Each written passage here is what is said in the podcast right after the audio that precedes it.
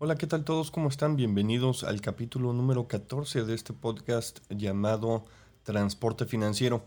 Hoy vamos a hablar sobre uno de los primeros... El capítulo pasado hablamos sobre las razones financieras, vamos a hablar sobre la razón de liquidez en esta ocasión. Vamos a empezar con las razones de liquidez, son varias, son varias razones de liquidez. Vamos a hablar sobre la primera de ellas, que es el cálculo del capital neto de trabajo. Ustedes van a preguntarse qué se trata, de qué es, por qué este nombre tan rimbombante. Pero vamos a explicar de qué se trata, cómo se calcula, para qué nos sirve, qué significa el resultado que nos va a dar. Bienvenidos. Antes de comenzar, como siempre, les recuerdo mis redes sociales. Estoy en Facebook como Renta de Camiones Estoy en Instagram como Transporte Financiero, en Twitter como Transporte Financiero. Me pueden contactar también por medio de correo electrónico al correo transportefinanciero.hotmail.com. Y como siempre también los invito a que compartan esta información con la persona que ustedes creen que pueda ser de su utilidad. Me pueden escuchar en Spotify, en Apple Podcast, en Google Podcast, Así que después de todo este intro, ¿qué les parece si comenzamos? Que por cierto, el día de hoy vamos a estrenar cortinillas, espero les guste. Alguna opinión al respecto en su momento será bienvenida. Muchas gracias, comenzamos.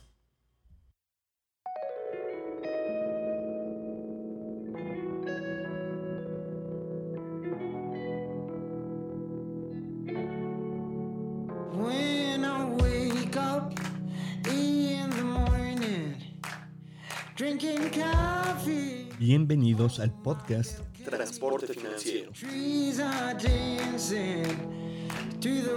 donde hablaremos sobre finanzas pero enfocado al transporte.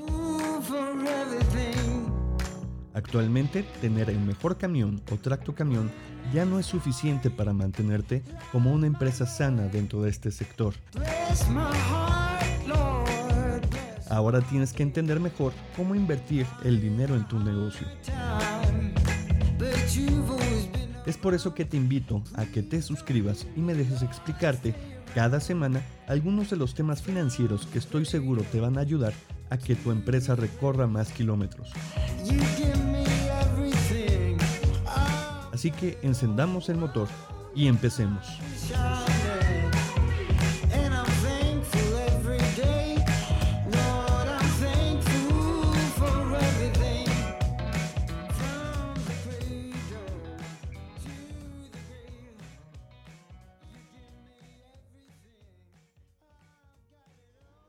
Pues bien amigos, esa es la nueva cortinilla, espero les haya gustado. Se valen opiniones, se vale opiniones constructivas, por supuesto, son bienvenidas. Y si hay algún cambio que hacerle, pues se lo hacemos sin ningún problema.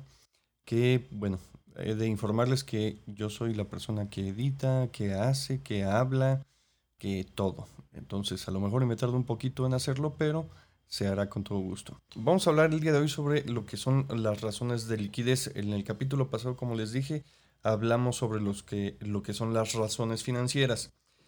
Existen, como les mencioné, varias, varios tipos de razones. Eh, el primero que les mencioné fue la, razón de liquidez. Y este a su vez se compone de diferentes cálculos, de diferentes eh, indicadores. Hoy vamos a hablar sobre el primero de ellos, el cual es llamado capital neto de trabajo. Pero antes de nada vamos a definir qué es una razón de liquidez. ¿Qué es liquidez? Liquidez es, se entiende como la capacidad que tiene una entidad, una empresa, para obtener dinero en efectivo y hacer frente o a poder pagar las obligaciones que tiene a corto plazo. Corto plazo es menos de 12 meses. En otras palabras, es la facilidad con la que un activo se puede convertir en dinero en efectivo.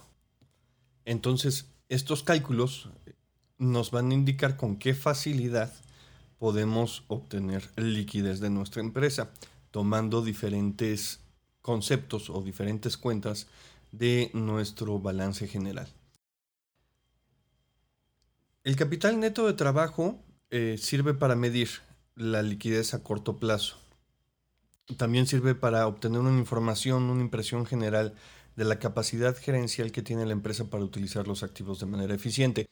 ¿Qué quiero decir con esto? Okay. Primero, imagínense que es una foto, un numerito que nos está indicando en ese momento en el que estamos tomando los estados financieros qué tan líquida es la empresa. Es una foto.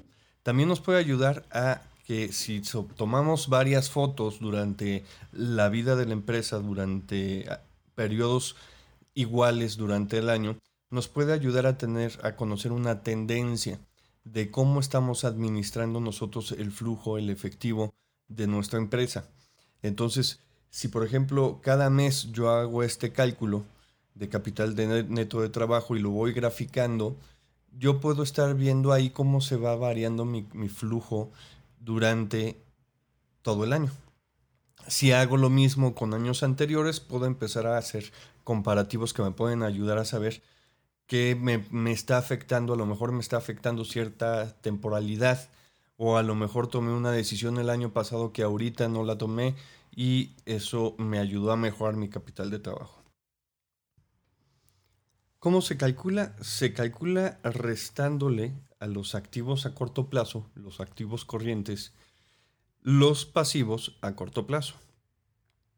Si ustedes ven en un estado de situación financiera, está dividido en dos partes, ¿no? La parte derecha que son los pasivos y el capital, y la parte izquierda donde vamos a tener los activos a corto, largo y diferidos. Entonces, Vamos a suponer que eh, tenemos nuestra hoja ya partida a la mitad. Después del lado de activos tenemos tres rubros que ya se los mencioné, que es el activo a corto plazo, el activo a largo plazo y los activos diferidos. Y del lado derecho están otros tres eh, apartados, que es el pasivo a corto plazo, el pasivo a largo plazo y el capital. Entonces, lo que vamos a hacer es la primer, el primer cuadrito que tenemos en nuestro estado financiero, que es el lado izquierdo superior, que son los activos a corto plazo, le vamos a rentar el primer, a restar, perdóname, el primer cuadrito que tenemos del lado derecho, que son los pasivos a corto plazo. Eso me va a dar un número que yo esperaría que para su empresa fuera un número positivo, que es lo mejor que nos puede suceder.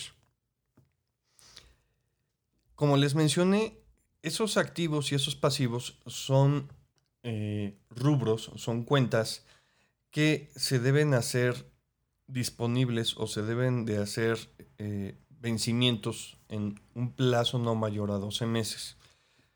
Todo pasivo o todo activo que sea ejecutable a un plazo mayor ya se convierte en un largo plazo. Por ejemplo, ¿qué cuentas tenemos del lado del activo a corto plazo? Tenemos bancos, bancos es efectivo al 100%, entonces eh, bancos y cajas, eso se puede hacer eh, líquido, es líquido ya, ya es líquido, ni siquiera tienes que hacer un esfuerzo, se puede ocupar en cualquier momento para pagar una, factura. Después podemos tener la parte de clientes, que, pues bueno, en el caso del transporte tenemos, eh, nosotros a su vez tenemos clientes que pueden pagarte una factura 30, 45, 60 y he conocido casos que desde 90 hasta 120 días. Pero bueno, se supone que es una cuenta a corto plazo y eh, se puede hacer efectivo de manera casi inmediata. En otro tipo de empresas, por ejemplo las comerciales o las de fabricación, tenemos el rubro de inventarios. El rubro de inventarios también es una cuenta a corto plazo que se supone que debe tener una rotación para convertir ese, dinero que ya tenemos invertido en producto, ya sea eh, parcial o terminado, en dinero. Y por último tenemos eh, otro ejemplo de cuenta de activo a corto plazo, eh, puede ser impuestos por pagar. los impuestos por pagar, tienes que pagar esos impuestos dentro del mismo año fiscal, entonces por eso se toman en cuenta para ese rubro. Y del lado de los pasivos a corto plazo, ¿qué es lo que normalmente tenemos? Tenemos a nuestros proveedores que nosotros podemos tener una política de pagos ya sea 30, 60, 90 días, como, como es en el caso de nuestros clientes, pero ahora nosotros somos los clientes. Y tenemos la parte de acreedores. tenemos algún tipo de impuestos por, recuperar o algo por el estilo que también se van a hacer, se van a ejercer al momento de la, de la declaración. Y eh, pues en su mayoría esas son las cuentas de pasivo con que, más recurrencia tienen. Pero si se fijan, tanto los proveedores como los acreedores estamos hablando de facturas que tengo que pagar en un corto plazo. No me voy a ir hasta el año que viene para pagarlos. Oye, Cristian, ¿y qué pasa con un crédito, por ejemplo, de un tractocamión que tengo y que mes con mes estoy pagando una mensualidad? Ah, bueno, ese se considera un crédito a largo plazo. ¿Por qué? Porque tú, tú firmaste un crédito, ya sea puede ser a 24, 36, 60 o hasta 72 meses, y aunque estés pagando mensualmente esa mensualidad, lo que estás haciendo es amortizando a capital y pagando sus respectivos intereses, pero todavía vas a tener la deuda durante un plazo mucho mayor a 12 meses. Oye, Cristian, ¿y qué pasa si eh, compré un tractocamión con un 12 meses sin intereses, que muchas veces existe? Hay algunas empresas que han sacado ese tipo de promociones. Pues ahí depende mucho de, de qué tratamiento le quieras dar.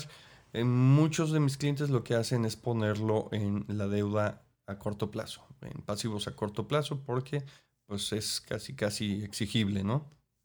Eh, como si fuera una factura eh, eh, normal. tienes que estar pagando ya la unidad en el año, si empiezas en enero, en diciembre ya vas a estar terminando de pagar la unidad. Entonces, en ese caso, yo recomendaría ponerlo a pasivos a corto plazo.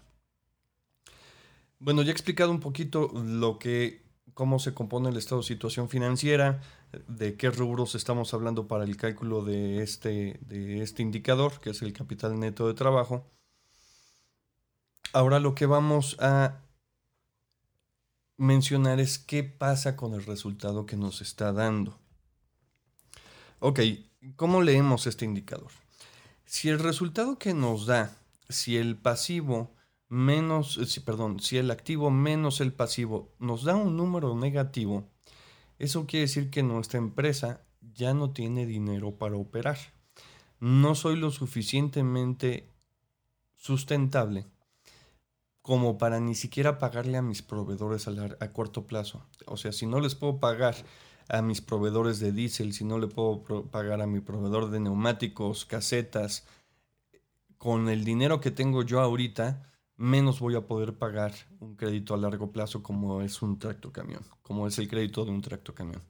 Entonces, si este indicador nos da negativo, eh, para muchos estaríamos hablando de que es una empresa que no tarda en cerrar puertas, ¿no? Porque no tiene ni siquiera dinero para operar. ¿Qué pasa si eh, el resultado que tenemos es cero? Lo que está sucediendo ahí que el, dinero con el, el, dinero que estoy recuperando de mi operación me está apenas alcanzando para pagar la operación siguiente que tengo.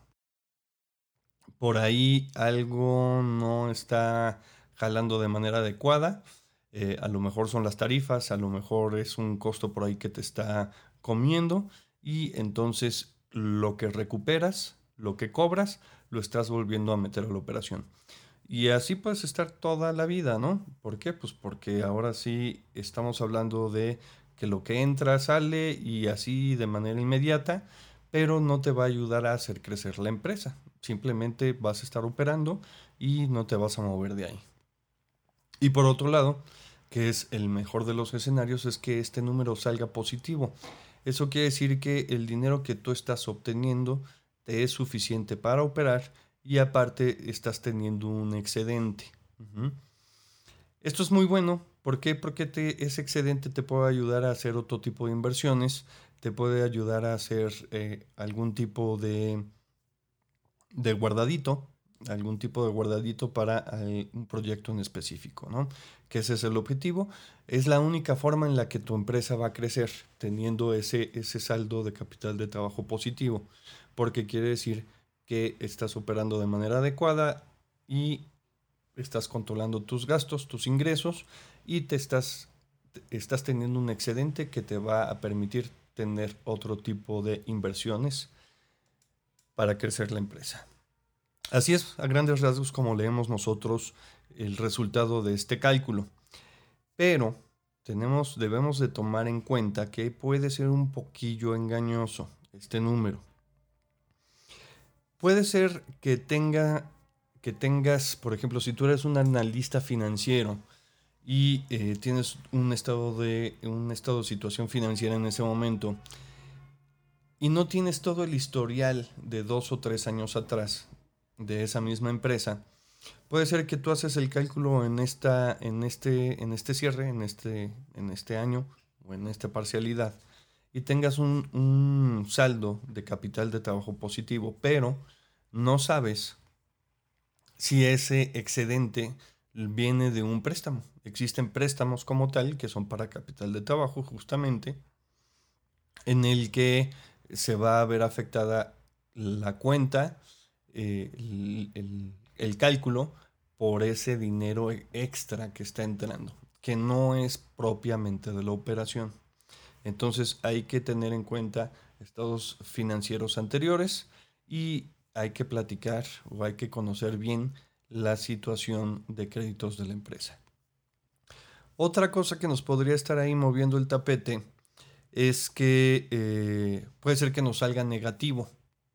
Puede ser que nos salga negativo este, esta razón financiera, pero se deba a que existe una deuda muy grande en periodos anteriores que no estamos contemplando, más bien que ya no se ve en, este, en esta parcialidad, en este cierre, y pues la empresa tuvo que hacer cargo con el pago y nosotros no estamos enterados de esa deuda que tenía de ejercicios anteriores. Y por último, eh, tenemos que tomar en cuenta también qué tan exigibles son mis activos. Como les mencioné, la cuenta de inventario se supondría que debería ser una, una cuenta que te va a dar un, un flujo o te va a ingresar dinero casi de manera inmediata. Puedo, puede haber productos que su circulación no sea tan próxima. Entonces no va a ser tan, tan rápida la forma en la que vas a hacer líquido ese inventario. Otros son las, las, cuentas por cobrar. Eh, como lo mencioné, tenemos clientes que nos piden crédito de 30 días, que ese es un, un buen número. Tengo clientes que les pagan a la semana, que está excelente, por supuesto, eso te ayuda mucho en la operación, pero también tengo clientes que trabajan a su vez con otros clientes que tienen hasta 90 o hasta 120 días para pago de facturas. Y eso es si la factura está bien y si pasó por todos los filtros. Entonces hay que tomar mucho en cuenta ese tipo de facturas, eh, la política de crédito que tiene la empresa. Entonces, aunque estén dentro de mi activo circulante, puede ser que no sea tan circulante como debería de ser. Entonces, esto me está moviendo un poquito lo que es eh, este indicador de capital de trabajo neto. En próximos episodios vamos a hablar sobre el índice de solvencia, la prueba ácida, la rotación de inventario, de cartera y la rotación de cuentas por pagar. Si se fijan, todo va amarrado a esas cuentas a corto plazo. ¿Por qué? Pues porque son las que son de manera más inmediata se pueden convertir en efectivo. Un terreno sí se puede convertir en efectivo, pero no me voy a tardar, no va a ser tan fácil su ejecución, no va a ser tan fácil que lo convierta en efectivo, ¿no? Entonces por eso siempre nos referimos a las deudas y los activos a corto plazo. Espero eh, que les haya servido esta información. Por favor, como les mencioné al inicio del capítulo, compártanlo, eh, escríbanme. Eh, me pueden encontrar en, Instagram, en Facebook, en Twitter y por mi correo electrónico. Yo soy Cristian Álvarez, muchísimas gracias por su tiempo. Nos vemos la próxima semana. Bueno, no nos vemos, nos escuchamos la próxima semana. Hasta luego.